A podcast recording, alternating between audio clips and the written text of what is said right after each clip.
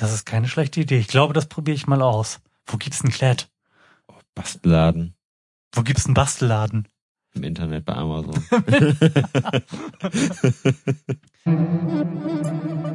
Ja, ne?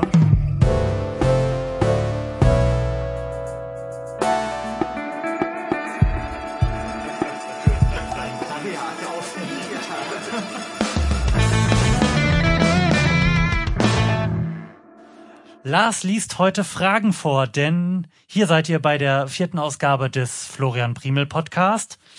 Es hat lange auf sich warten lassen, dass wir beiden uns wieder zusammensetzen, um zu eurer allgemeinen Unterhaltung und Belustigung Fragen zu beantworten. Hallo Lars, schön, dass du da bist. Oh ja, ich freue mich sehr. Das ist, man spricht immer am Anfang ganz laut und hektisch in das, Ja, in ja. das Headset. gerade wenn man das nicht ständig macht. Ich musste mich auch gerade ganz doll zurücknehmen, nicht total hektisch zu sprechen, sondern mir die ganze Zeit sagen, dass wir Zeit haben. In der Ruhe liegt die Kraft. Ich denke auch. Willst du direkt anfangen? Oder hast du noch was, was dir auf dem Herzen liegt? Nein, ich bin so gespannt auf die Fragen. Und wenn ich hier so die Stichwörter lese, bin ich auch schon. Mann, ist ein bin, Bringer. Mann, bin ich heiß. Ja, das, äh, Na komm. da habe ich schon gleich echt was. echt, ein, ein Brüller hier. So, es geht los. Würdest du ein System befürworten, in dem politische Kandidaten vor der Wahl einen IQ-Test machen müssten, der veröffentlicht würde? ähm, ja. Ich glaube schon. Dann sind zumindest diese ganzen, die ganzen rechten Kandidaten schon mal von vornherein raus. Und ich glaube auch, dass wir je nachdem, wie scharf man dieses Selektion, diesen Selektionsmechanismus einstellt, auch ganz viele von diesen Konservativen direkt wieder los ist, bevor sie Schaden anrichten können. Oder was meinst du? Also ich glaube ja nicht, dass äh, allein Intelligenz einen per se dazu befähigt, Politiker zu sein. Ich halte viele von denen für intelligent. Also man kann ja sowohl intelligent als auch böse sein, wie sich, wie sich aktuell vielfach zeigt. Aber ich denke, so viel groben Unfug könnte man damit ausselektieren. Ja, aber tatsächlich auch, auch nur den groben Unfug. Ich mein, ist ja auch wieder eine Punktleistung, ne? wo man ja auch wieder beim Ich meine, was macht die CSU dann? dann also dann wäre uns definitiv zumindest der Friedrich erspart geblieben. Ja, aber schwierig finde ich. Also natürlich ist das auch irgendwie. Ja, das ist total diskriminierend und böse und gemein. Aber ich finde, gerade in Sachen Politik müssen wir nach jedem Strohhalm greifen, der eine Verbesserung darstellen könnte. Ja, aber da sind wir ja wieder bei der Punktleistung. Ich meine, wenn er dann einen schlechten Tag hat, dann wird er da echt öffentlich zur Schau gestellt. Ja, das Ich mit meine, der, da, da ist man ja auch echt schnell das Arschloch und die Bildzeitung. wie, wie genau ist die Frage? Wie ist die Ähm, Formulierung gewesen? Ob du ein politisches System befürworten würdest, in dem dieser IQ-Test dann auch veröffentlicht Das ist halt die werden würde. Frage. Wird der per se veröffentlicht oder wird der halt nur veröffentlicht, wenn derjenige dann ein Amt hat? Oder ist das nee, quasi politische so Kandidaten müssen vor der Wahl, vor der Wahl? also präventiv quasi. Mhm. Ja nicht, ah, du bist gewählt, ah, nee, du bist zu dumm. Neuwahl. Okay, das heißt, die können dann trotzdem noch antreten, aber man hat halt diese ja, Informationen also, über sie. Ja, Ja, ich weiß nicht, ob das dann so ein großer Vorteil ist. Das, man hat das dann zwar in Zahlen vor sich und kann das irgendwie auf einer Viertel-Bild-Zeitungsseite im Überblick abhaken, aber grundsätzlich sind diese Informationen ja frei. Du musst dir ja nur irgendwie mal Antworten auf Abgeordnetenwatch angucken oder was da so vertwittert wird oder auch ansonsten, was die so von sich geben in der Öffentlichkeit und glauben, dass das akzeptable Kommentare wären. Ist halt nur mehr Arbeit, an die Ja. Information zu kommen. und da sind wir schon wieder dabei. Darum wird's nicht gemacht. Richtig. ja, natürlich, das ist diskriminierend und blöd und wir müssen in unserer Funktion als Rechtsstaat liebende Gutmenschen eigentlich dagegen sein. Ich fänd's ganz charmant. Wäre auf jeden Fall unterhaltsam, ne? Wenn man so sieht, wer, wer jetzt Der, genau der große wo, wo Stefan Raab. IQ-Test. so als TV-Event. Das wäre das wär doch ein Bringer. Ja, Sehr schön. eine Kooperation zwischen dem ZDF und Pro7. Das ist uns auch dieses Jahr erspart geblieben, oder? Diese Kooperation Stefan Raab, Pro7, zur Wahl, oder? Hatten wir da wieder welche? Ich habe das überhaupt nicht mehr angeguckt. Ich fand die erste hm. Sendung dieses Formats, dessen Namen mir auch entfallen, absolute Mehrheit. Stimmt. So stimmt. daneben, dass ich das echt nicht weiter verfolgt habe und nicht weiß, ja, ob da, sich das womöglich Man hat dabei halt so, so ein bisschen Schmerzen gekriegt, fand ich, weil das war halt echt irgendwie brutal stumpf irgendwie. Es war irgendwie so genau das Gegenteil von dem, ähm, für das es angetreten ist. Während, also es ist ja so der allgemeine Vorwurf an diese ganzen Talkshows, dass da halt Meinungen wichtig sind und nicht irgendwie Argumente und derjenige, der auf die sympathischste Art und Weise halt in der Lage ist, den anderen über den Mund zu fahren und halt seine Stichworte zu verbreiten, natürlich da am Ende auch äh, mit dem meisten Ansehen rausgeht und durch diese Ver diese enorme Verkürzung bei absolute Mehrheit, die hatten da ja sogar einen Timer mit Redezeit für jeden, war das halt einfach nur noch schlimmer. Ja, es ging halt, also, also meiner Meinung nach ging es eigentlich darum, irgendwie wer, wer irgendwie die brisantesten Aussagen hat und irgendwie dadurch den anderen einfach immer ins Wort fällt. Mhm. Ja. Und so ist das ja grundsätzlich. Das ist ja so eine allgemeine Kritik, ja. die ich ganz, ganz stark formulieren möchte, nicht nur an Politik, sondern allgemein, dass grundsätzlich Verlautbarung in der Öffentlichkeit nur noch so als Stichwortgebung funktioniert. Egal was gefragt wird, du ratterst halt so deine Buzzwords runter und versuchst dem kurz am Anfang und am Ende noch so einen Kontext dran zu flanschen, der irgendwie auf die Frage bezogen ist. Ja. Aber im Wesentlichen ist das halt deine Stichworte runterlabern. Darum kann ich auch nicht mehr Studio Friedmann gucken. Ich, Studio Friedmann das, ist so kurzweilig. Das, das, das ist tatsächlich die, die schlimmste Politsendung, die es irgendwie gibt, gab. Ich weiß gar nicht mehr, gibt's das überhaupt noch? Das gibt's noch und da ist gerade der, der Lucke von der AfD, hat da wutentbrannt das Studio verlassen. Mitten in der Sendung, weil er den Friedmann zu aggressiv, unangenehm und polemisch fand. Ist er Als auch. ob da ist nicht er mit auch. zu rechnen gewesen wäre. ich finde das, sehr, sehr witzig. Also man weiß ja, was man kriegt, das guckt man ja wegen dieser Eskalationssituation, die da ja, grundsätzlich stattfindet. Ja, aber ich kann mir auch keine andere Reaktion vorstellen, als da irgendwann auch auszurasten, weil der Friedmann einem dauert in, in die Koksnase, ja, ey. Ja. Dann schreit er einen plötzlich an, fällt einem ins Wort. Mhm. Aber beiden Parteien, der, der, der ja. ist ja auch für keinen.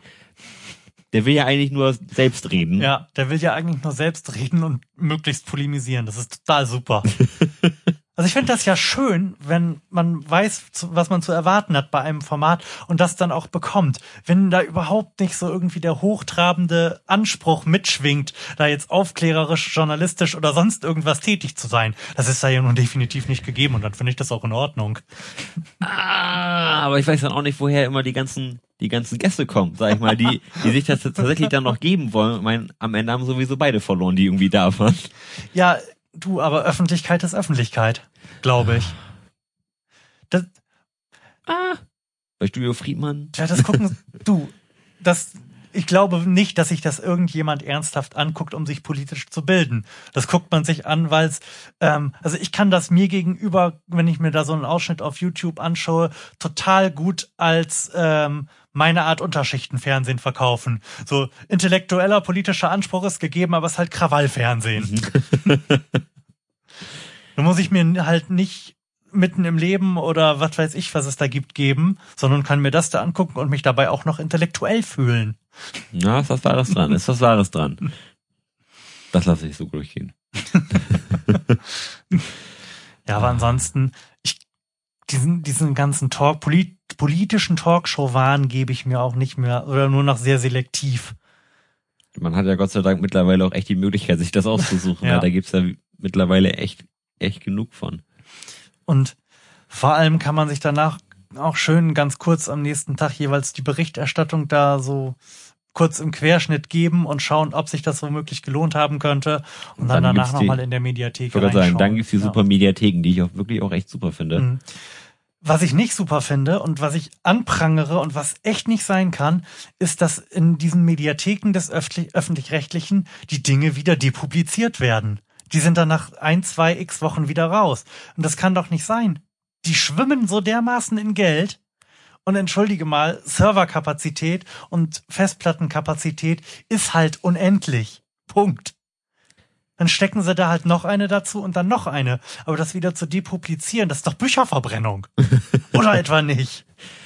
Also das, das regt mich wirklich auf, weil ich das, ich habe das tatsächlich oft, dass ich mir, dass ich irgendwie über eine Sendung lese, die ich mir dann gerne mal geben möchte, aber dann auch ein, zwei Wochen vergehen, bis ich wirklich mal dazu komme, weil ich mal einen Abend für mich habe oder mir langweilig ist und ich gerade nichts Besseres zu tun habe. Und dann, dann gibt's das nicht mehr. Gut, dafür gibt's dann oft YouTube, aber das ist doch armselig. Dass YouTube dafür einspringen muss, dass unser von meinen Gebühren, das sind doch jetzt Gebühren, ne? Ja. Genau, von meinen Gebühren bezahlte Mediatheken das nicht mehr vorhalten. Das regt mich auf und ich prangere das an. Entschieden. Ja, ach, ach Gott. Stimmt, ist traurig. Willst du noch eine Frage vorlesen? Ach, weißt du. Was gibt's denn da hier? Hau mal raus. Nee, das ist eine rassistische Frage. Ich nehme die nächste. Aber rassistische Fragen sind doch super. Okay. Oder findest du sie blöd? Na, das ist schon, das ist Jetzt schon. hast du mich ja schon scharf das, das gemacht. ist ne? schon eine, eine verhältnismäßig blöde Können wir Frage. da unser Gutmenschentum raushängen lassen? Ja. Sehr ja, schön. Ja, ja. Dann sind wir dagegen. Wir als, Das ist rassistische Kackscheiße. wir als europäischer Gutbürger. Ja, So, ich, ich lese die Frage mal vor. okay. Welche Europäer sind deiner Erfahrung nach am faulsten? Am faulsten. Hat sich ja jetzt, ich, ich will nicht sagen, das hat sich herauskristallisiert in den letzten Jahren, aber Nö, glaube ich auch nicht. Ich, ich habe da keine Erfahrung.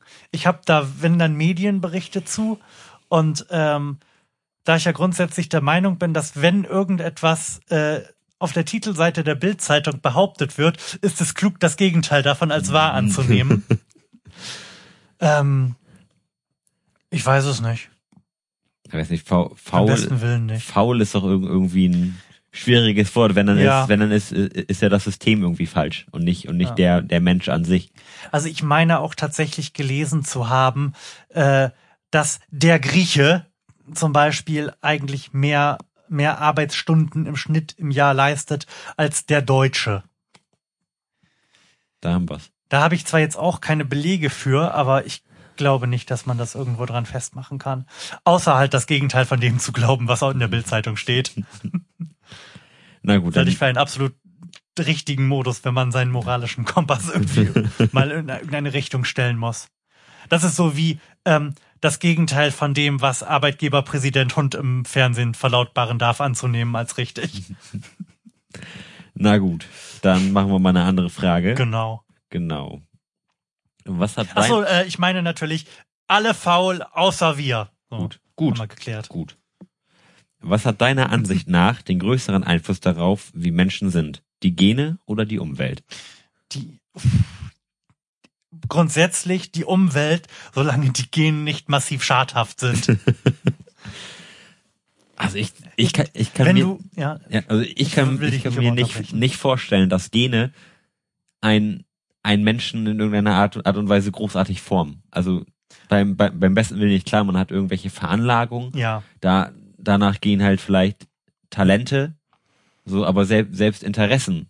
Es, Ja. es, ich glaube, es ist niemandem angeboren, dass er Interesse daran hat, Musik zu machen. Oder, nee, ganz im Gegenteil. oder eben nicht, ne? Ja.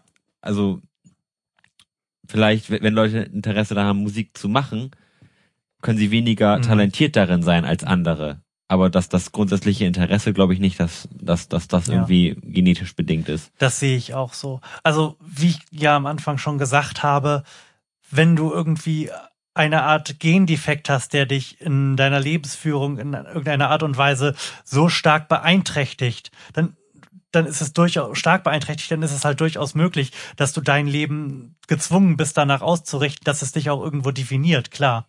Aber ähm, wenn dem nicht der Fall ist, wenn du einen normalen funktionierenden Genpool hast, dann denke ich, dass die Sozialisation da mit gewaltiger, also äh, auf jeden Fall der ähm, der Faktor ist, der das viel stärker beeinflusst. Ja, das, klar, ich meine, das sieht man ja auch beim, beim, beim Thema Integration. Mhm. Sag ich mal, dass, dass, dass da alles, Ja, alles stimmt, mö- möglich ist. Die, die Spanne ist ja quasi von, von ganz oben bis, bis nach ganz unten Ja. nicht in irgendeiner Art und Weise limitiert. Ja.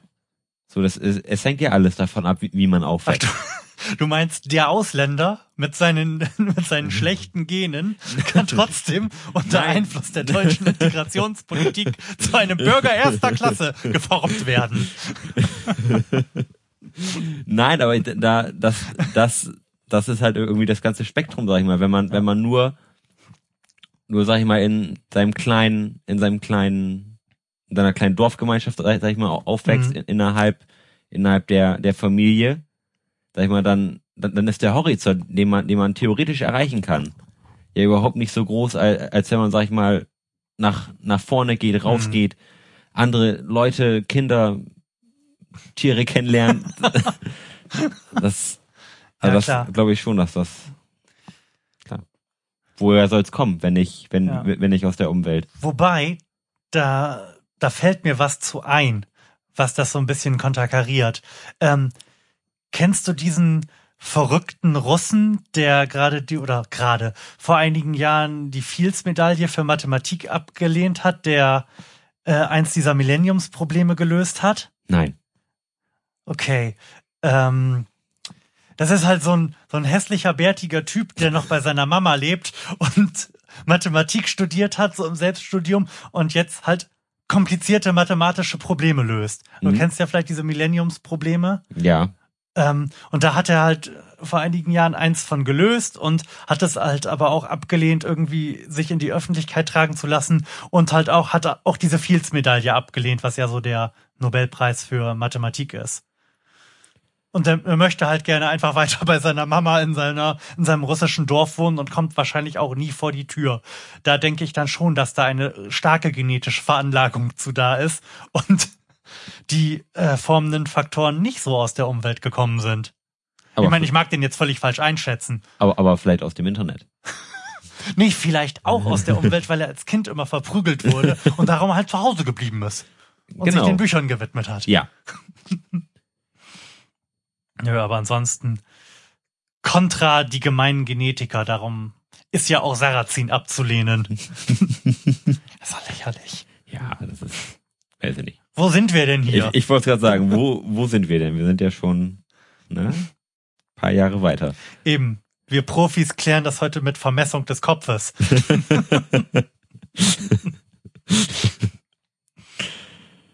Hast du noch was? Ach, das ist schon wieder so eine doofe Frage. Die, die, Ja, aber die doofen Fragen sind doch die nee, wichtigsten. Nee, die, die, die lehne ich jetzt kategorisch ab. Echt? Ja. Solange du die da nicht durcheinander bringst. Vielleicht machen wir, wenn ich mir den Stapel so angucke, vielleicht machen wir nach unserer 30. Sendung nochmal die Sendung mit den doofen Fragen. da laden wir uns dann jemanden ein und dem stellen wir die ganzen doofen Fragen. Unbedingt. Unbedingt. Ich hab, jetzt habe ich hier so, so eine Frage, die, die quasi dem, äh, dem der Männerrunde sehr nahe kommt. Okay. Verhält- Dann ist meiner 20 Zentimeter. Gut. Gute Antwort. Nein. Verhält sich jemand, der eine Affäre mit einer verheirateten Person hat, ethisch falsch? Ethisch falsch. Ähm, ich muss jetzt leider mein schlecht funktionierendes Langzeitgedächtnis hier hervortun, denn ich habe letzte Woche noch äh, einen Soziopod gehört, wo es unter anderem um die Unterscheidung von Ethik und Moral ging. Und da ich eben jenen Unterschied gerade nicht mehr auf die Kette kriege, muss ich das wohl so meinem eigenen Gefühl nach beantworten. ähm, naja, grundsätzlich, wo die Liebe hinfällt, ne? Ethik ist ja, oder ob du das für dich persönlich ähm, für falsch hältst, hängt ja auch wieder mit deiner Sozialisation zusammen. Ja. Ähm, die Gesellschaft hält das, glaube ich, für falsch, grundsätzlich und wahrscheinlich auch aus guten Gründen. Stelle ich jetzt einfach mal so in die Runde, weil ich, ich bin halt der Meinung, dass ähm, das Prinzip von Ehe oder nicht nur von Ehe, sondern vom Zusammenleben von zwei Personen gut funktioniert. Ich meine, wenn, wenn irgendjemand anderes da ein anderes Konzept leben möchte und das funktioniert, ist das auch super, aber das ist ja nun was, was ähm, eine Affäre zu haben, bricht ja da ein in diese Zweierbeziehung und richtet da definitiv irgendwelchen Schaden an. Und da ich dagegen bin, Schaden an Dingen anzurichten, die man nicht kaputt machen sollte, ähm, halte ich das für falsch, ja. Ja. Wie Also- siehst du das? Also grund, grundsätzlich, Ich habe ja schon die Falsch. perfekte Antwort gegeben. ja. aber Nein, also grund, Du kannst hier doch mal wiederholen. Also ich, ich finde es gru- grundsätzlich auch falsch. Und ich sag mal, der, derjenige, der, der mit der verheirateten Frau, also in, in, in, in meinem Fall der, Frau was anfängt, der, mein, was, was hat der für Vorstellungen davon? Also, was, du meinst, was jetzt passiert? ja, was, was, was passiert? Ich meine, das, man muss sich ja auch fragen, wenn, wenn die Frau, mit, mit der ich jetzt zusammen bin, Mhm. Ihren Ex-Freund mit mir betrogen hat, Ja, warum sollte sie dasselbe nicht mit mir machen? Da, da geht man ja schon von vornherein mit einem gestörten Vertrauensverhältnis mhm. in, in das neue Leben, Leben Ja. qu- quasi rein. Und dann ist es ja von Anfang an irgendwie gestört. Mhm. Wie soll das funktionieren? Kann ich Ja, mir beim besten. Willen nicht vorstellen. Wobei ich natürlich jetzt auch absolut nicht der Meinung bin, dass man, dass man sich in sowas einmischen sollte und demjenigen sein moralisch verwerfliches Verhalten vorzuhalten hat. Weil es gibt ja auch, darauf bin ich gerade gar nicht gekommen, weil ich ja sowas absolut nicht kenne. Die Beziehung kann ja auch durchaus kaputt sein. Die Ehe kann ja im Arsch sein. Und dann ist es womöglich nur noch der Tropfen, der das fast zum Überlaufen bringt. Das kann ja durchaus auch der Fall sein. Ja, aber ich, ich, ich finde es trotzdem verwerflich, was Mhm. mit einer, mit einer verheirateten Frau zu machen. Also, also jetzt sag, sag ich mal, was, äh, Mhm. beziehungstechnisches. Also grund- grundsätzlich was mit einer verheirateten Frau zu machen, ist ja ist ja nichts nichts Schlimmes, aber wenn wenn aber es dann irgend, irgend, irgendwie schon, sag ich mal, in die Liebesschiene geht, finde ich Mhm. das schon schon grundsätzlich auch verwerflich. Mhm. So, weil ich finde, da muss man der der Ehe auch auch irgendwo seinen seinen Stand dalassen und sagen, wenn wenn sie nicht mehr wollen, dann sollen sie sich scheiden lassen. Aber wir fangen schon wieder an, uns hier als stockkonservativ zu outen. Ne? Glaub, Tem wir Tempolimit. Das hatten wir beim letzten Mal auch, ja. Ja. Ach Gott, vielleicht. Sollen wir Hm. ein bisschen linksradikal werden. Meinst du, es kommen noch Fragen, wo wir uns ein bisschen linker geben können, als wir sind? Ich glaube, also nach diesem politischen Kompass-Test, den wir ja mal gemacht haben, bin ich ja linker als, ich weiß nicht, was ist so der linke, ich bin linker als Gandhi. Oh. Oh. Na? Ich, ich blätter hier gerade durch die Fragen und Ja. Du sollst, du sollst doch nicht gucken, dann kannst du dir doch schon Gedanken darüber machen und, ich werde diese Ja, Frage jetzt auch okay. instant stellen, ja, weil ich gespannt bin, was, was du antwortest. ganz toll. Die Frage ist, was stellt in deinen Augen gegenwärtig die größte Bedrohung für die Menschheit dar? Es ist immer und war schon immer Dummheit. Sehr unverfänglich geantwortet. Die größte Bedrohung, ja, was heißt die größte Bedrohung für die Menschheit? Für die gesamte Existenz der Menschheit?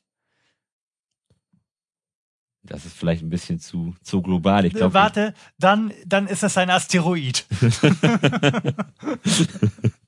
Hm, ich sag mal, eine menschenerschaffene Bedrohung. eine Menschenerschaffung. Oder eine menschgewordene Bedrohung.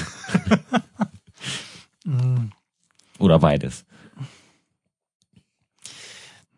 Ja, trotzdem finde ich die Frage schwammig formuliert für die Menschheit. Also ich denke, dass die Menschheit als solche im Sinne dessen, dass irgendjemand überlebt und auch eine, eine ausreichend große Menge Menschen überlebt, als dass es weiterhin sowas wie Zivilisation gibt, ähm, das ist gegeben.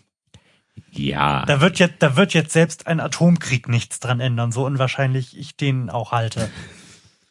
Nein, aber gen generell als, als, Mhm. als Bedrohung für einen großen Teil der Menschheit. Mhm. Multiresistente Keime. ähm, Sag doch mal Nordkorea. Nord Nordkorea. Und Barack Obama, der ist nämlich ein Schwarzer. Nein, ähm, ich gehöre ja auch nicht mehr zu diesen Wirtschaftsapokalyptikern, die der Meinung sind, dass das alles äh, unfassbar gegen die Wand fährt und äh, die Schuldenkrise sich im Zusammenbruch der westlichen Zivilisation manifestieren wird. Leider nicht. Ähm, von daher, viel- vielleicht wird es auch irgendwas relativ Banales sein, was zu großen Verwerfungen führt. Und sei es die Problematik des Atommülls oder so.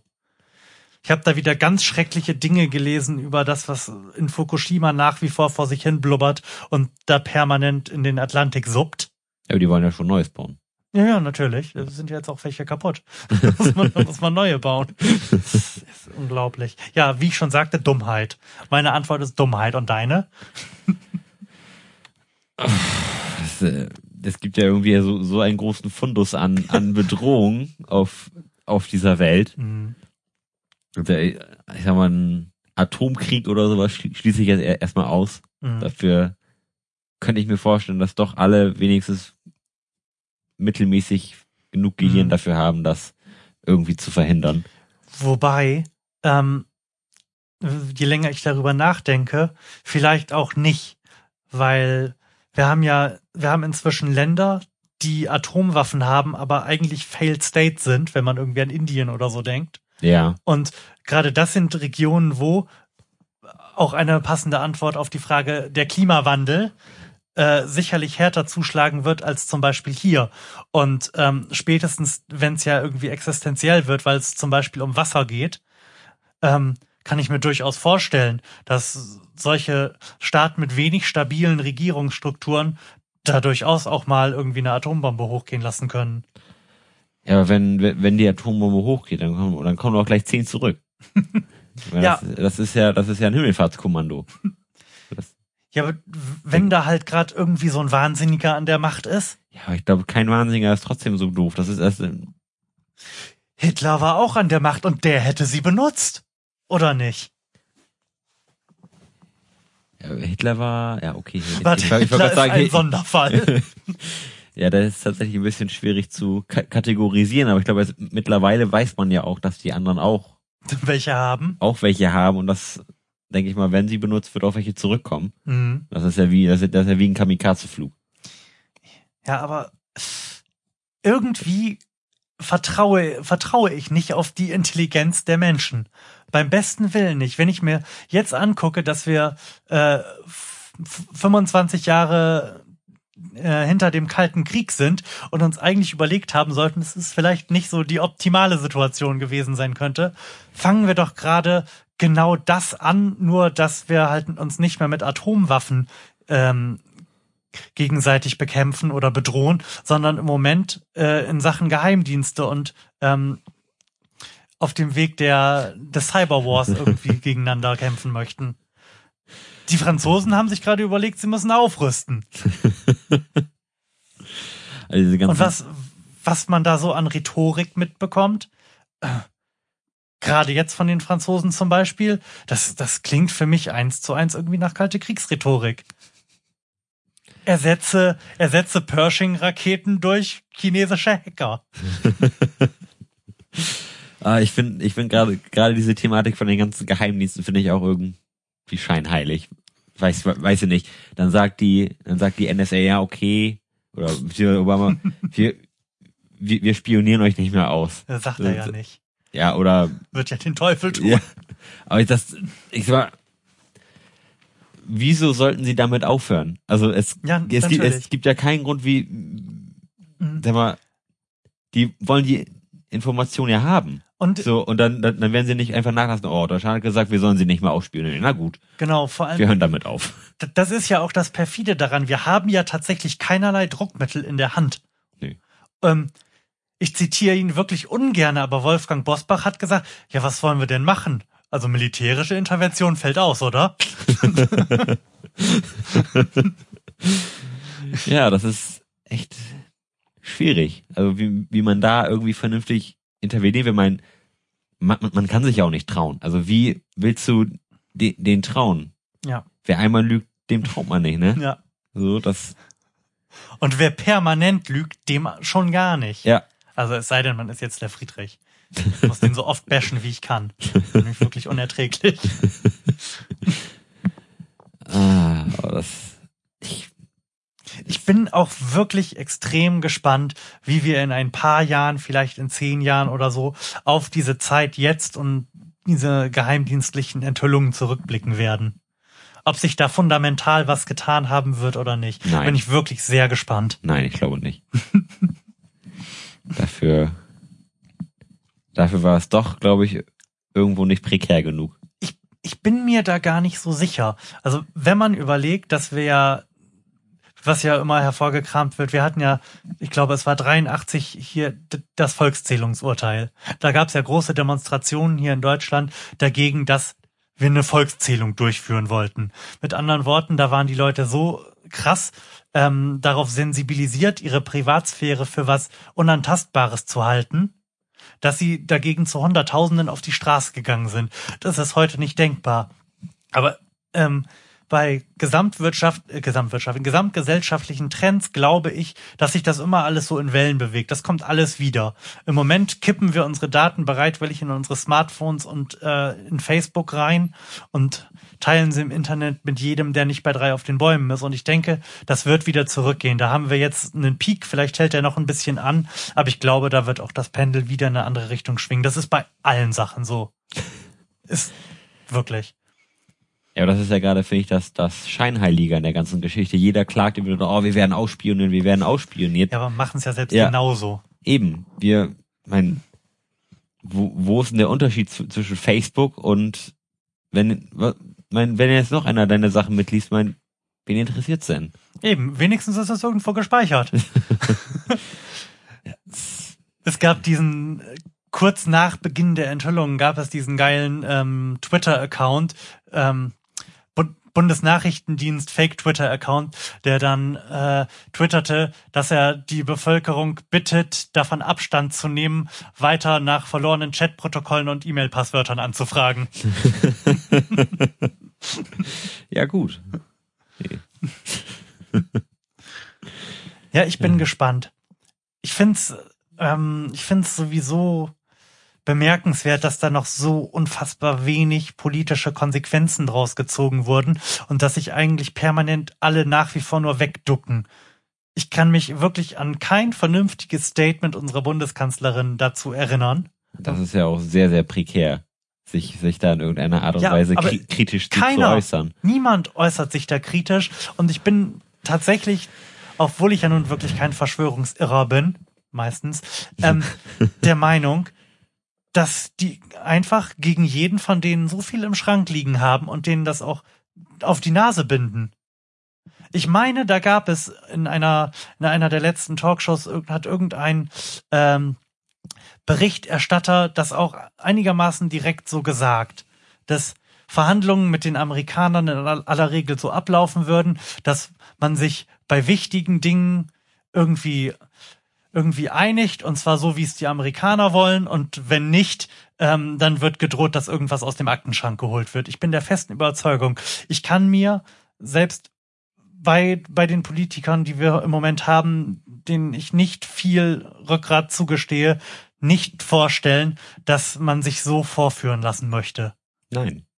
Nein, nein, jeder hat sicherlich irgendwo den Dreck am Stecken, ob ob Frau Merkel jetzt. Ich glaube, wenn du da an deinem Kabel rumfummelst, ist das ziemlich laut auf der Aufnahme. Meinst du? Ich befürchte das fast, aber das wird sich zeigen. Aber wie soll das kommen? Vibrationen. Ach, Vibration. Wohl, ich habe da, ich habe, glaube, ich habe einen Highpass-Filter angeklickt. Ja, ah, und jetzt habe ich meinen Faden verloren. Wo war ich denn? Genau. Damn. Damn. Nein, ich glaube, ich war, ich war bei Frau Merkel, ja. die in ihrer Dienstlimousine äh, Transenpornos guckt. Ich meine, das Sag mal, das, das wäre natürlich. Transen. ja. Das, das, das wäre ja schon irgendwie uncool, wenn, wenn das an die Öffentlichkeit kommt. Mhm. Ich so, fände das cool, muss ich ganz ehrlich ja, sagen. Ja, das wäre witzig. Ich fände das irgendwie cool. das wäre ein Grund, sie zu wählen. Der erste, wohlgemerkt. ja. Ja, und dadurch, dass ja jeder irgendwie so ein bisschen Dreck am Stecken hat, also vermute ich, mhm. es ist niemand irgendwie lupenrein. Nein. Und ich sag mal, jeder kleine Fehler wird, wird natürlich durch die Medien so aufgebauscht, dass natürlich jeder jetzt schon, mhm. schon die Ködel in der Hose hat. so, nein, was kommt raus, wenn ich mich jetzt hier irgendwie zu äußere? Das ist ja schon mhm. Druck, der da auf einem lastet. Ja. Und, und wenn das auch, ja, sag ich mal, durch die, durch die Öffentlichkeit jetzt auch nicht, nicht so angenommen wird, wie man es vielleicht erwartet hätte, dass er, mhm. klar, der große Boom war am Anfang da, aber jetzt ganz ehrlich, jetzt interessiert das keinen mehr. Mhm. So, warum, warum sollte man es da nicht totschweigen? Hm. Ja, das ist echt traurig, dass das funktioniert, das totzuschweigen. Das ist die Leute halt stumpf nicht interessiert. Obwohl inzwischen klar, es, es weiß jeder inzwischen, der mal für fünf Cent nachgedacht hat, dass es nicht um Terrorismus gibt, äh, geht. Ich bin, ich bin so weit zu behaupten, es gibt praktisch gar keinen Terrorismus. Also es gibt über, überhalb des statistischen Grundrauschens keinen nennenswerten Schaden, der durch Terroristen angerichtet wird. Die paar Leute, die da in die Luft gesprengt werden, ähm, die paar Westler, die paar Amerikaner, die da pro Jahr in die Luft gesprengt werden, werden das in Afghanistan und im Irak, weil sie den Leuten in Afghanistan und im Irak auf den Sack gehen und da sind. Der Rest, da, um, um wieder hier auf, äh, aufs Tempolimit zu kommen, Tempolimit wäre auf jeden Fall eine sinnvollere Maßnahme, um Menschenleben zu retten, als einen unfassbar teuren Geheimdienst, äh, Geheimdienst zu unterhalten, so ein Apparat, der sich angeblich der Terrorismusbekämpfung widmet. Das steht in keinem Verhältnis. Kann man schwierig sagen, finde ich. Man, man, man weiß ja nicht, wie, wie viel da irgendwie jetzt im, im Hintergrund abläuft, wie, wie viel überhaupt schon, schon präventiv gemacht wird. Ja, oder, aber das oder, wollten sie uns ja erzählen.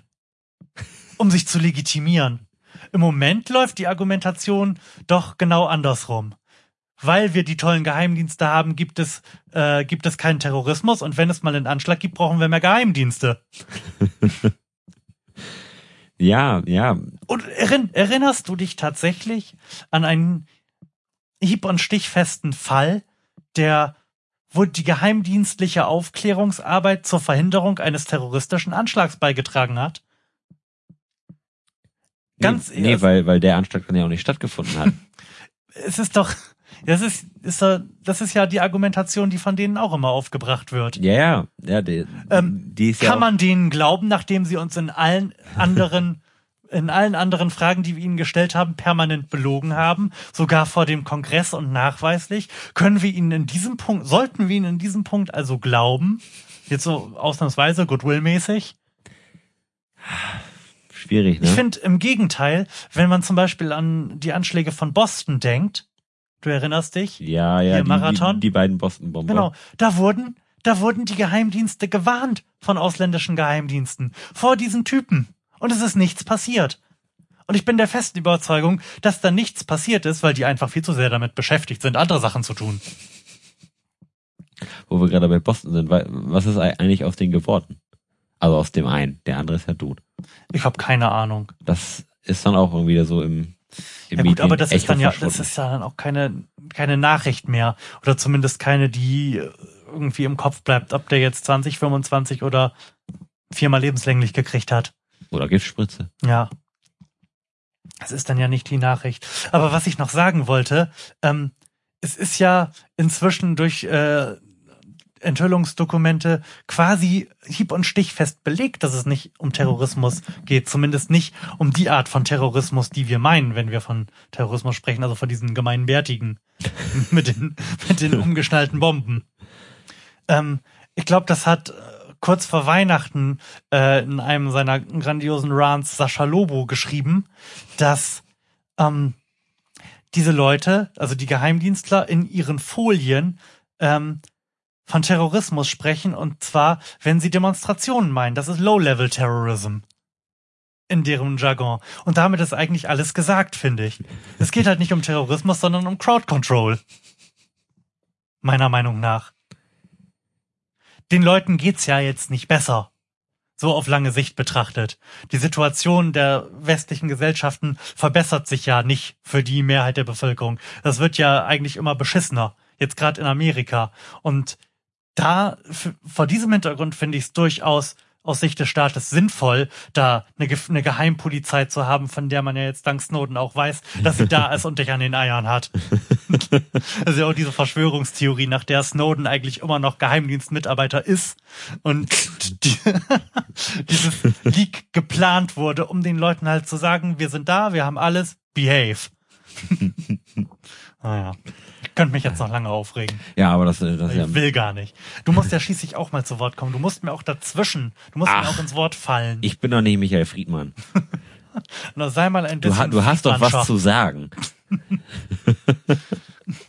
Ach, das ist ganz schlimm. Ich habe schon wieder keinen Blick auf die Uhr. Ich habe keine Ahnung. Nein, ich habe ich kann auch ehrlich gesagt können. gar nicht sagen, wann wir angefangen haben. Ich habe ja. auch nicht mal eine Uhr bei mir. Sei es drum. Äh, ich könnte was zu trinken gebrauchen. Oh. Ja? Gut. Äh, Cola alkoholfreies Bier, Wasser.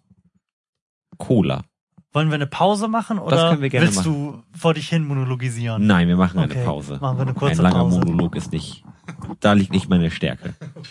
Das ist nämlich eine fantastische Idee, die Lars gerade hatte. Ich muss nämlich mit Klett die minderwertigen Headsets, die ich hier habe, an die ebenso minderwertigen Kopfhörer, die ich da habe, dran flanschen, damit die nicht mehr einem den Kopf so zusammenpressen. Ja, ich glaube, wenn man die länger trinkt, wird man auch irgendwann bewusstlos. Ja.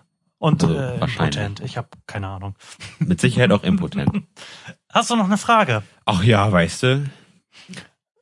Ich muss meine Brille aufsetzen, sonst sehe ich nämlich nicht, ob der da vernünftig aufnimmt und ob ich Der nimmt Pegel sehr habe. vernünftig auf. Sehr Und ich bin immer ganz unsicher, wenn ich da keinen Pegel sehe. Ja, Wobei, manchmal schweige ich dann auch, aber das gefällt mir auch nicht.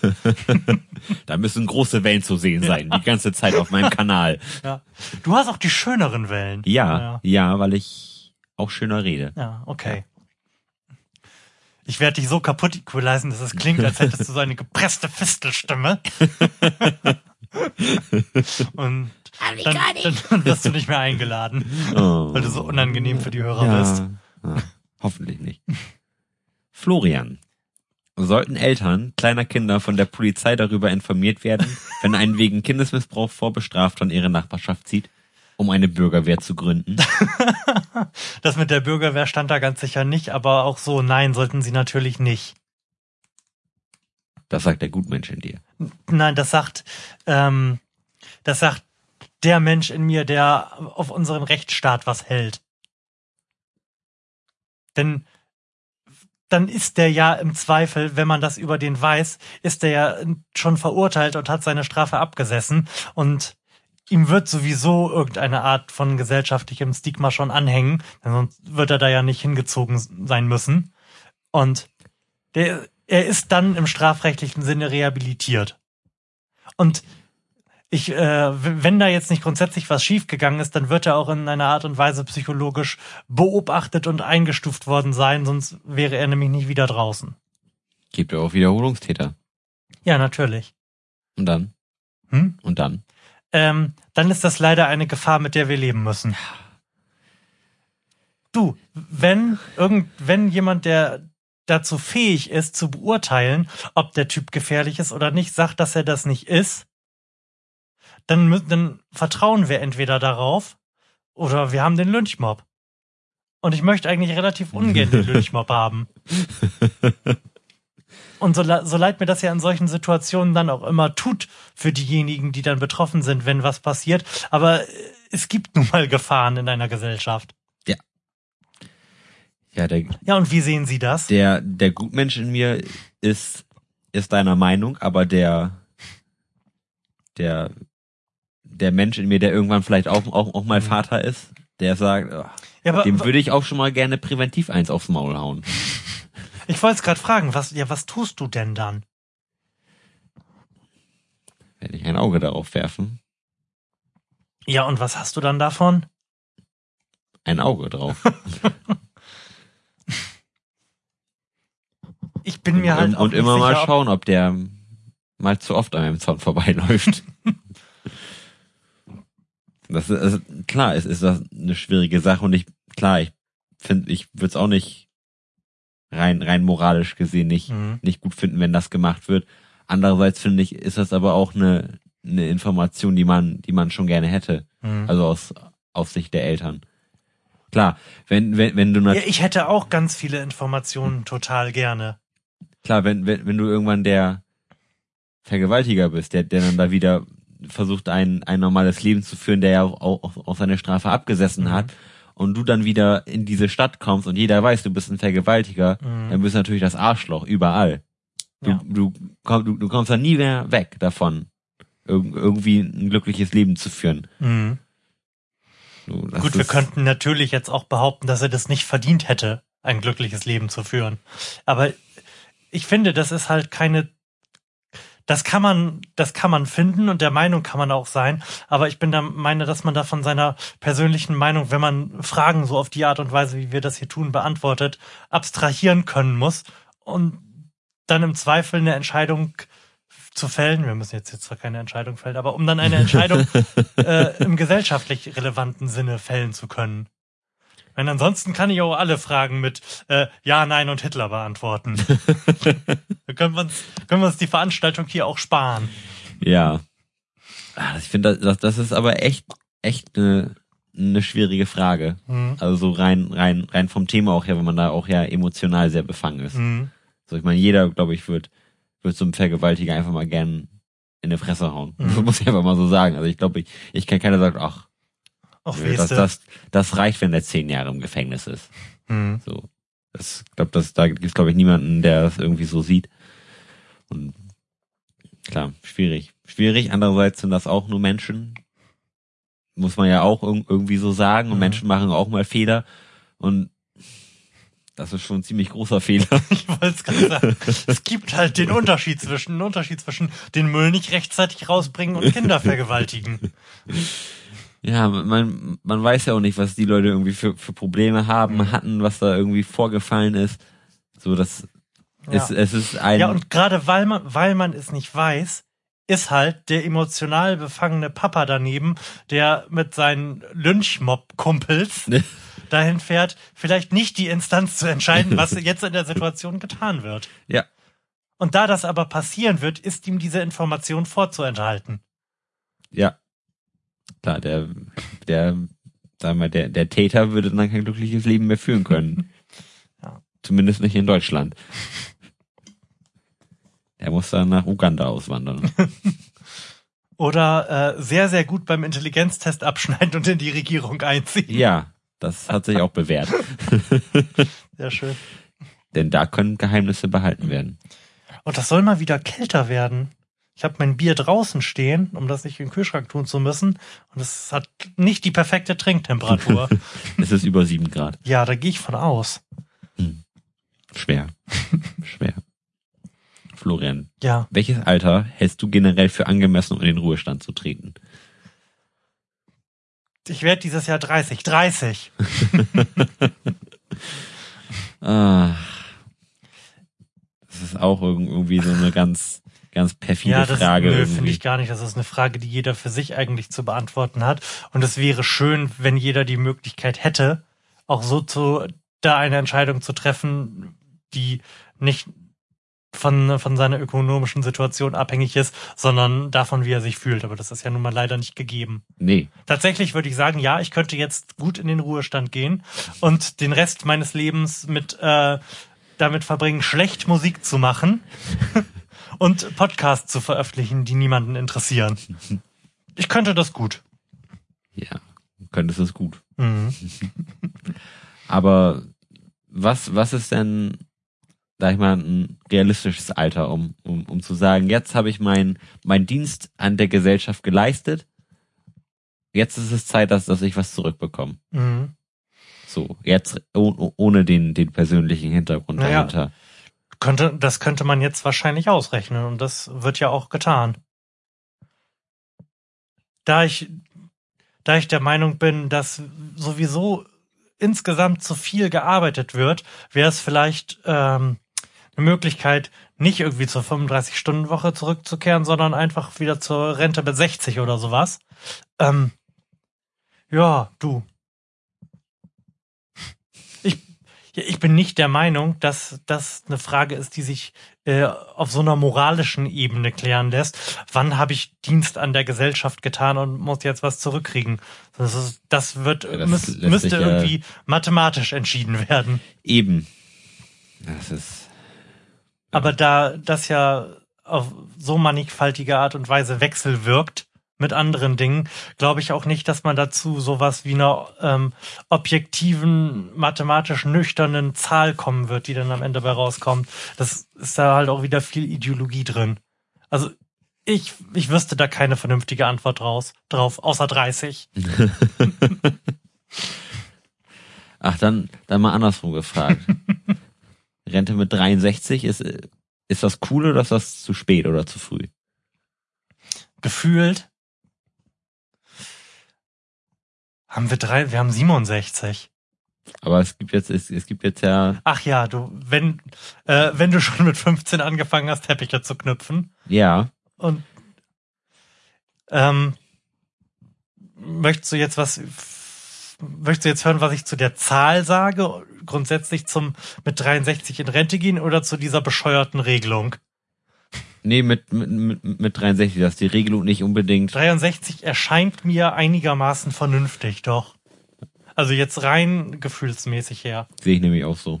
Also drei- 63 finde ich da, da steigst du noch, da, da stehst du noch nicht mit, mit einem Fuß in der Kiste. Ja, ja, so gefühlsmäßig wird es, je näher man der 70 kommt, tatsächlich schon unangenehmer. Eben. Meine, wir, wir werden ja jetzt alle auch älter, Gott sei Dank. Irgendwo ich bin auch. mir da gar nicht so sicher. Aber wenn 63 ist, ist schon schön, wenn es dann irgendwie jetzt auch mal Mhm. da für, für, für die breite Masse irgendwie zugänglich wird. Ja. Sag ich mal, also wir au- auf meiner Arbeiten, da gibt es jemand, der der jetzt auch auf den der Fall zutrifft. Mhm. So der der freut sich natürlich wie, wie ein Schneekönig, wenn wenn das jetzt alles alles so durchgeht. Also der hat jetzt 40 Jahre eingezahlt. Moment, 63, 40, nein, das kann nicht stimmen. ja, der heißt jetzt, da könnte es könnte es soweit sein. Mhm. Muss es nicht, könnte es aber. Naja, grundsätzlich hast du ja sowieso die Möglichkeit, in Rente zu gehen, wann du möchtest. Ich habe da ja, Ja, auch sicher, gerade so einen Bescheid da- gekriegt, dass ich dann 154 Euro im Monat hätte. Oh, herzlichen Glückwunsch. Ja, ich, also ich glaube, es ist so um den Dreh. Ich muss noch ein bisschen. Nicht schlecht, da kannst du ja nicht mal einen Parkplatz vermieten. Nee. oh, so eine Garage.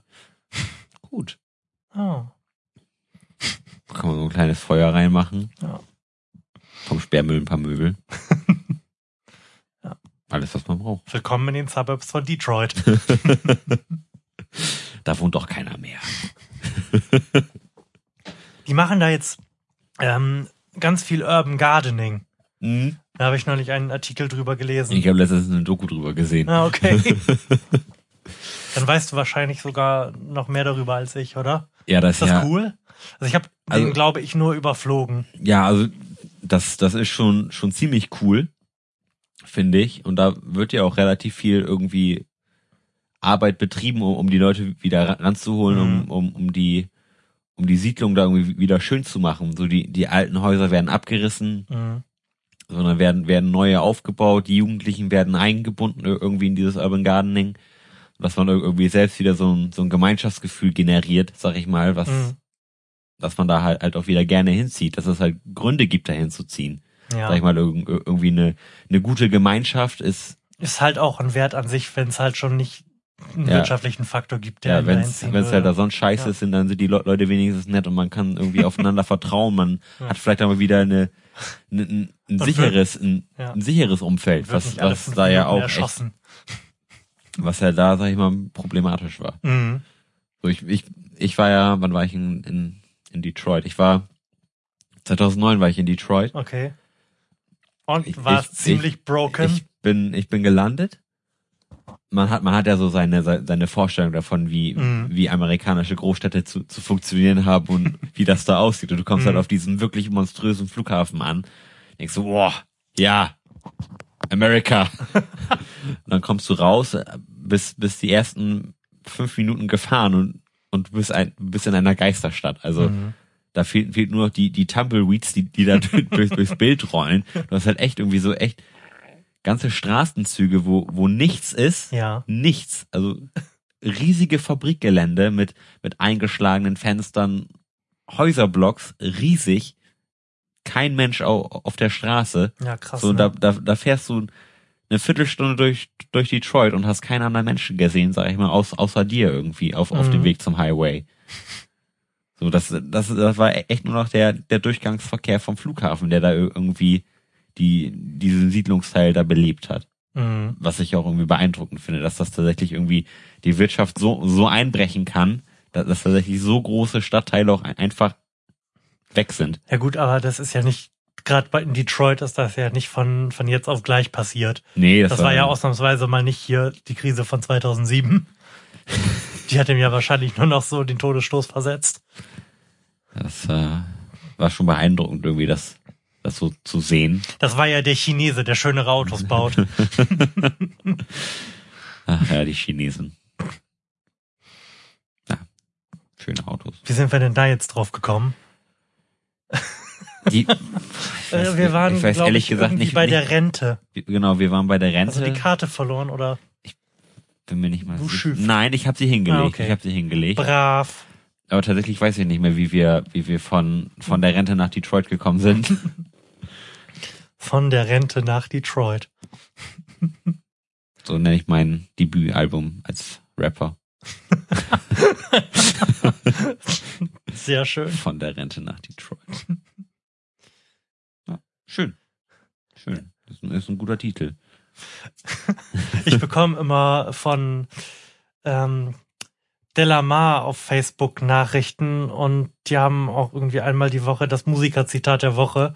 Und wo du gerade gerade sagtest als Rapper, ähm, Noel Gallagher hat gesagt, we don't kill people, Rapper kill people. Ah, ja, der gute Noel Gallagher. Der, der ist auch wahnsinnig. Sicherlich. Wobei ich sagen muss, ich kann die beide nicht auseinanderhalten. Halten. Ich weiß nicht, welcher welcher ist. Ich glaube, Noel ist, müsste eigentlich der, der Verrückte sein. Doch. Und Liam ist der, Welcher Doch. ist der mit den High-Flying Birds?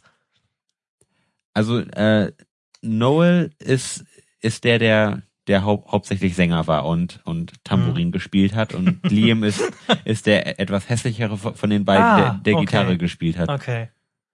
Dann ist Noel der Irre. Ja, Noel ist, ist der Irre mit den BD Eyes, Birds? BD, BD Eyes? BDI, glaube ich. Genau. Das andere ist dann Liam Gallaghers High Flying Birds. Genau. Genau. Wahrscheinlich ist es umgekehrt. Nein. Die sollen einfach wieder Oasis machen. Oh, das ja, ja. Ja. Ja, wird sowieso in zehn Jahren geben, eine Reunion und dann wird nochmal ordentlich abkassiert. Wie bei Led Zeppelin. N- Hatten wir auch, hatten wir oft genug. Hatten wir, hatten wir oft genug Led Zeppelin. Ah. Können wir am Freitag nochmal schauen. Ich höre ich höre jetzt übrigens gerade das erste Beatles-Album wieder im Auto auf, Ach, was schön. auf Heavy Rotation. Mhm. Und ich finde, der Sound ist echt, ist echt anders von, von früher irgendwie. Ist alles, Mega, ja. ist, ist alles irgendwie viel, viel höhenlastiger, finde ich, gerade, gerade wenn da irgendwie viel, Ja, Das- Bass musstest du damals eigentlich nicht spielen, ne? nee, echt, da, da, da, da ist doch keiner. Also echt, echt Wahnsinn. Wie, teilweise schon, schon ein Ja, bisschen, gerade gerade im Auto ist halt dann wirklich kein Bass da, ja. Ja. In deinem Auto. meinem Auto. Sei doch nicht so gemein. Ich habe schon eine gute Anlage für einen Kleinwagen. Aber wenn ich Stille.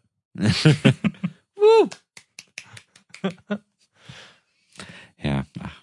Na gut, weg von den Beatles. Neue Frage.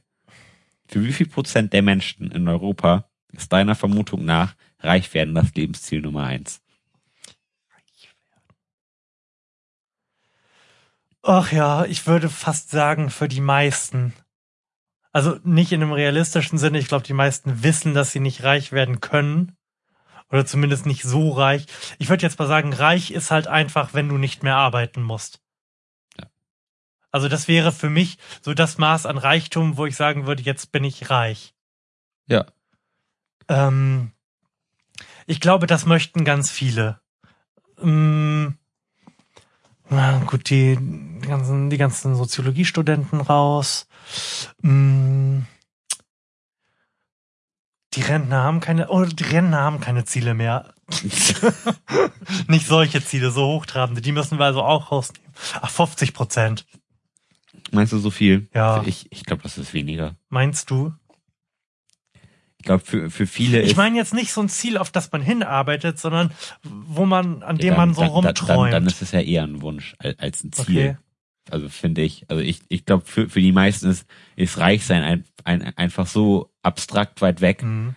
dass, da, dass das in, in keiner Art und Weise ir- irgendwie realistisch ist und man Mhm. deswegen ir- irgendwie da, da dran dann vorbeilebt, sag ich mal. Also reich sein. Ich meine, klar, jeder redet natürlich darüber, was würdest du machen, wenn, wenn du im Lotto gewinnst? Mhm. Oder, oder später will ich mal reich sein oder so. Das ist ja nichts. Man sagt, ich gehe jetzt nach Amerika, setze mich in Silicon Valley, entwickle eine App und werde jetzt reich. Das ist mein, das ist mein Mhm. Ziel. Ja gut, aber was, denn- was hat man denn sonst so für hochtrabende Ziele in dem Sinne? Also ich möchte natürlich die Welt retten. Baumpflanzenkind kriegen ein Haus bauen. Okay. Das sind doch eig- eigentlich die, die deutschen Ziele. so die man, die man irgendwie hat. So Genau. was Haus bauen in Polen. von Polen in Deutschland das Haus bauen lassen. Stimmt. so rum funktioniert das dann heute. Ja. ja, ach. Na, reich, reich werden ist, ist glaube ich heute Meinst du, echt. das ist für die meisten tatsächlich zu weit weg? ja. Okay. Ja, was ist mit den ganzen Ghetto-Kids, die mit Rap reich werden wollen? Na gut, Kids gibt's auch nicht so viele. Ja, na, klar, wollen, die vielleicht reich werden. Ich glaube, selbst, selbst die wissen ir- irgendwo, dass das, dass das ja nichts ist. Nicht passieren wird. Ja. Oh. Wobei, Haftbefehl gibt vielen eine Chance.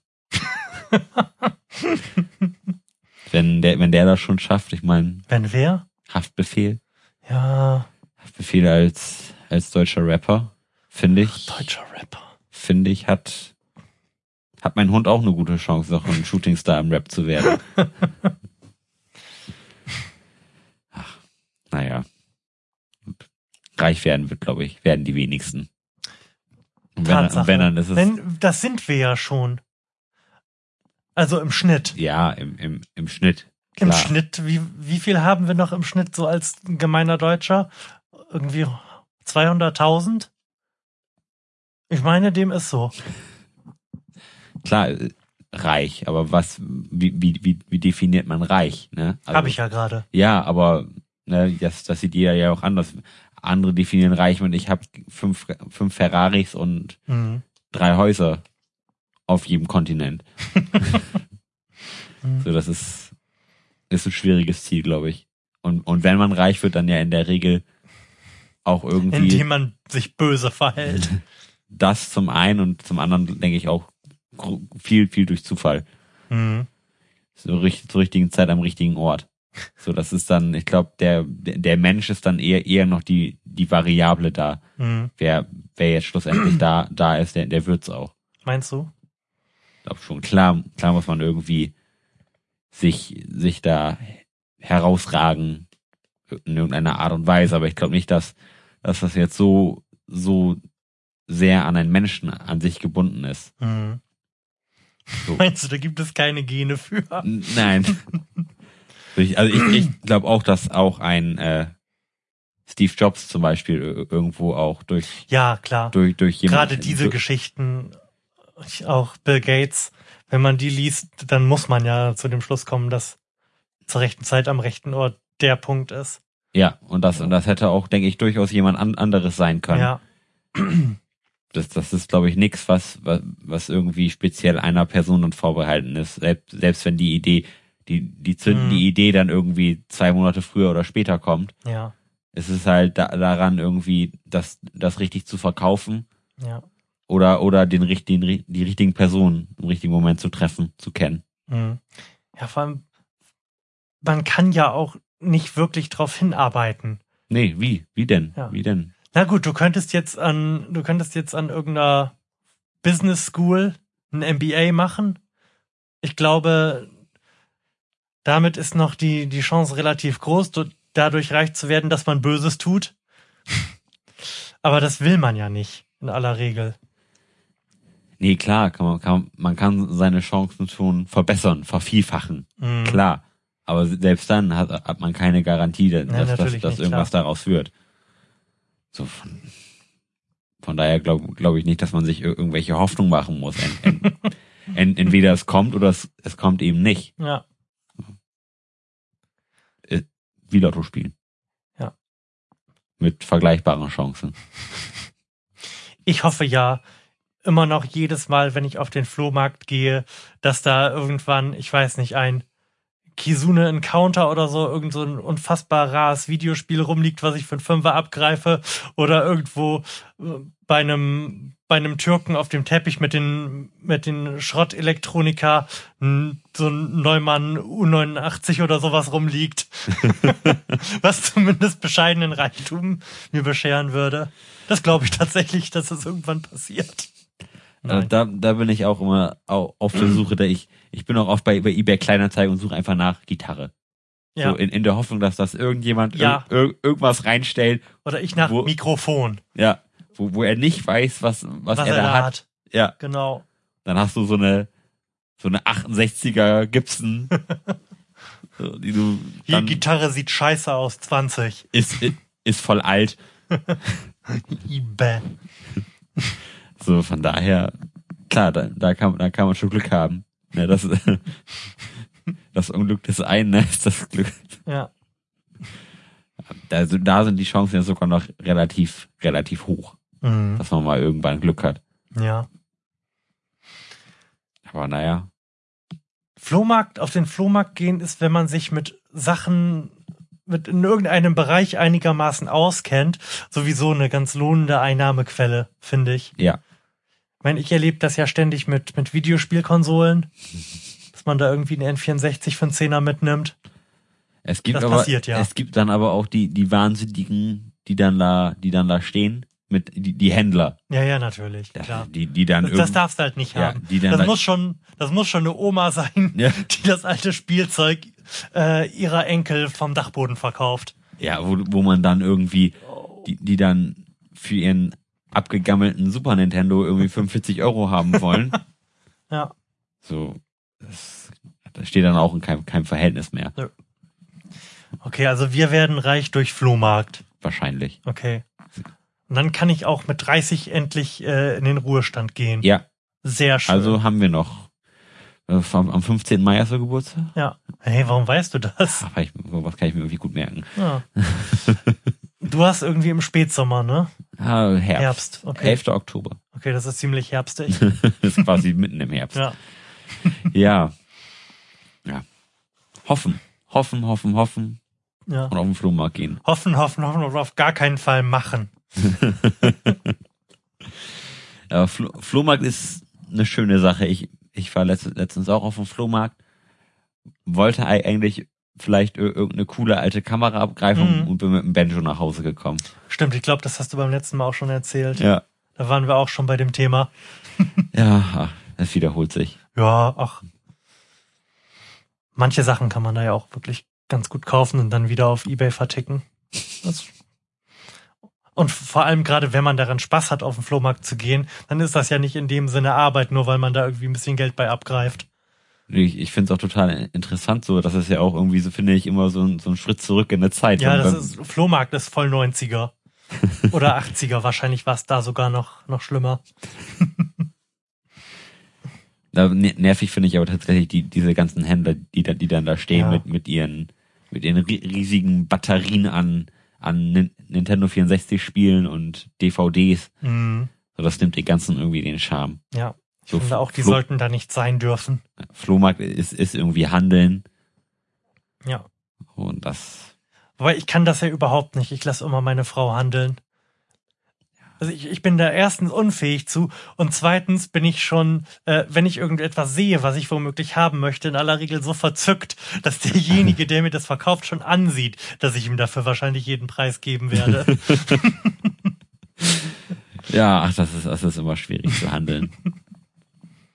Aber ich, ich muss sagen, ich, ich bin auch ein, ein schlechter Han- Handelspartner irgendwie, wenn, wenn, wenn ich mal irgendwas verkaufe, mhm. so dann, dann, dann weiß ich, wo, wohin gehe ich Mhm. und dann, dann höre ich auch auf. Ja, klar. Oder ich werde ein, einfach teurer. ich will dafür 40 haben, er sagt 35, 45. Sehr Dann schön. ist es in der Regel auch recht schnell verstanden, dass man da irgendwie nicht weit kommt. Äh, möchtest du noch eine Frage stellen oder sind wir durch? Ach. Eine geht noch? Einer geht noch. Ah, das ist eine Scheißfrage. So Oh, du immer mit den das ist so eine Scheißfragen. Lance Armstrong-Frage. Aber du musst die markieren. Eigentlich. Ah. Machen wir nach der Sendung. Nach der Sendung mache ich den Haushalt. Na gut. so, So. eine Frage. Macht das Internet die Menschen sozialer oder weniger sozial? Die kommen mir irgendwie extrem bekannt vor. Tatsächlich. Das Internet macht genau, was die Menschen draus machen. So, das wird einige Leute vereinsamen, andere Leute nicht. Und das- ist so eine Galileo-Frage. Das ist eine Frage, die dann ähm, im, im Live-Experiment mit vier Leuten mit einer komplett ambivalenten Lösung beantwortet wird. So, Das, so, solche Fragen kann man sich auch sparen. Ja, das, klar, man, man, manche Leute treibt es irgendwie an, sozial zu sein, wenn man Du vielleicht. fummelst schon wieder da dran rum. Lass Ich das. weiß auch nicht, das ist wie, wie eine Haarsträhne. Hm, Mach das doch hier so hinten rum. Das ist so ja, schön. Gut, jetzt ist das auch egal. Ja, die letzten Minuten. Ne? Ja. Nee, also ich finde, an einen Leuten, dem einen hilft, dem ja, anderen, klar. den anderen zieht es irgendwie zurück.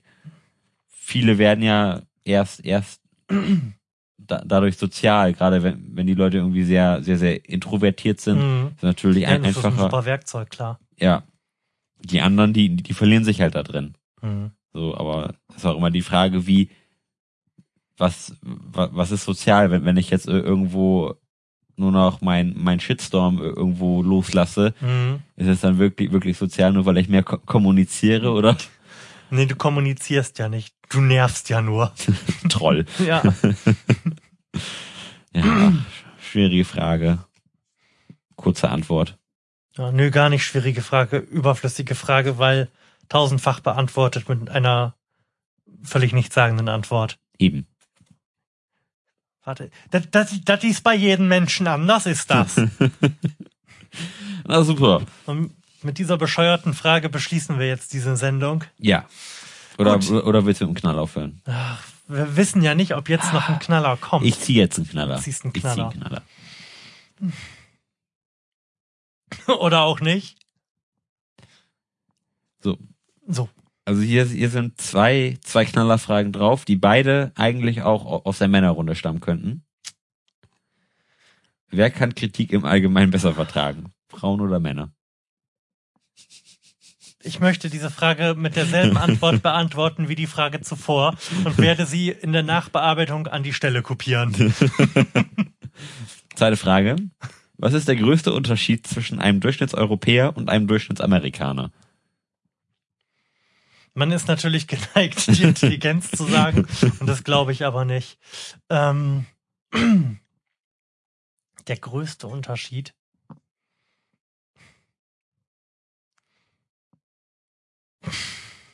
Also, Schwierig. also wenn ich aus, au- aus meiner Erfahrung mit den Amis sprechen Ja. kann, ist es, dass, dass, Genau, dass, Lars, sag du doch erstmal. dass, dass der gemeine Amerikaner kommunikativer ist als, Okay. als, als der durchschnittliche Europäer. Mhm. Das, das, das geht Und ja der, schon. aber der durchschnittliche Europäer, von dem du gerade sprichst, ist wahrscheinlich der durchschnittliche Deutsche, oder? nee, auch, auch, ich sag mal, ich habe jetzt natürlich nicht alle Staaten bereist, aber schon, aber, aber schon ein paar und das ist, ist tatsächlich so, in Amerika geht's ja Mhm. irgendwie schon beim, beim Einkaufen los, dieses, dieser scheinheilige Smalltalk, nenne ich ihn mal, der da irgendwie, Mhm. wo irgendwo Interesse geheuchelt wird, wo, wo keins ist. Mhm. Und das ist halt, das ist halt Würdest so, du sagen, dass die oberflächlicher sind? Die, also, die vom, von hinter dem Meer da? Also ich, ich glaube schon, dass, da- dass es schwieriger ist, mit, mit Amerikanern tatsächlich irgendwie eine, eine Freundschaft zu schließen, weil, weil es halt extrem schwierig zu unterscheiden ist, Hm. wo, wo hört das Scheinheilige auf Ja. und, und wo fängt das echte Interesse an. Meinst du, das ist nur für uns schwer zu unterscheiden, weil wir das nicht gewohnt sind oder Nee, also ich, dass es so ein interkulturelles Problem ist? das ist, glaube ich, tatsächlich so eins, ein, eins von diesen Problemen. nee, also ich, ich wüsste nicht, wie, wie man das ir- irgendwie unterscheiden sollte. Also ich habe, als, als ich da war, echt, echt Probleme gehabt, irg- irgendwie Mhm. zu wissen, interessiert er sich jetzt für mich oder fra fragt er Mhm. nur so? So, das war, also die, die, die ersten Wochen war das irgendwie schwierig zu, Hm, klar. zu, zu verdauen, weil du hast halt irgendwie das Gefühl, Alle sind so nett. alle sind so nett, habe ich dem jetzt zu wenig erzählt? Warum soll ich dem so viel erzählen? Er kennt mich gar nicht. Ich erzähle ihm nichts. Den sehe ich nie wieder. Ja, Ah, ja.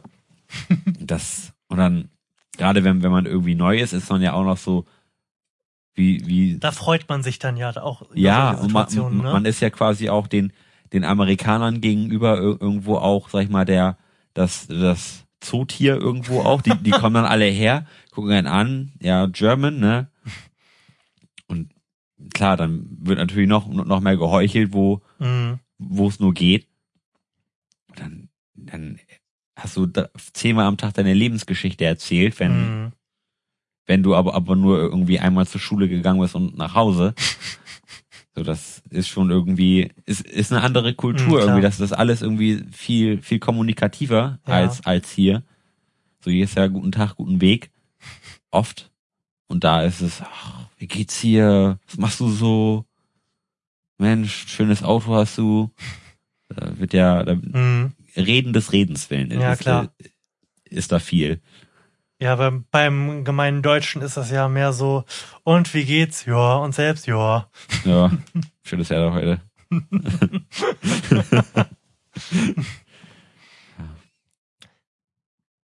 Das war jetzt dein Knaller.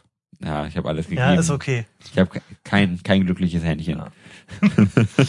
Ich weiß überhaupt nicht, was ich der Sendung jetzt für einen Titel geben soll, aber das werde ich dann wahrscheinlich, äh, Aber hat, hat, Beim hat, Durchhören hatten wir nicht am Anfang schon einen Knaller? ja, bestimmt, aber du weißt ja, Kurzzeitgedächtnis Ja, und das, so. das ist jetzt auch, das ist auch tatsächlich schon wieder weg, aber das war so gut. naja, wir, wir haben es ja gesagt. Genau. Lars, vielen Dank, dass du da warst. Florian, das war mir eine große Freude. Und euch vielen Dank für die Aufmerksamkeit. Tschüss. Tschüss. Äh, Ja, Schiede. Ich hänge fest an meiner Brille.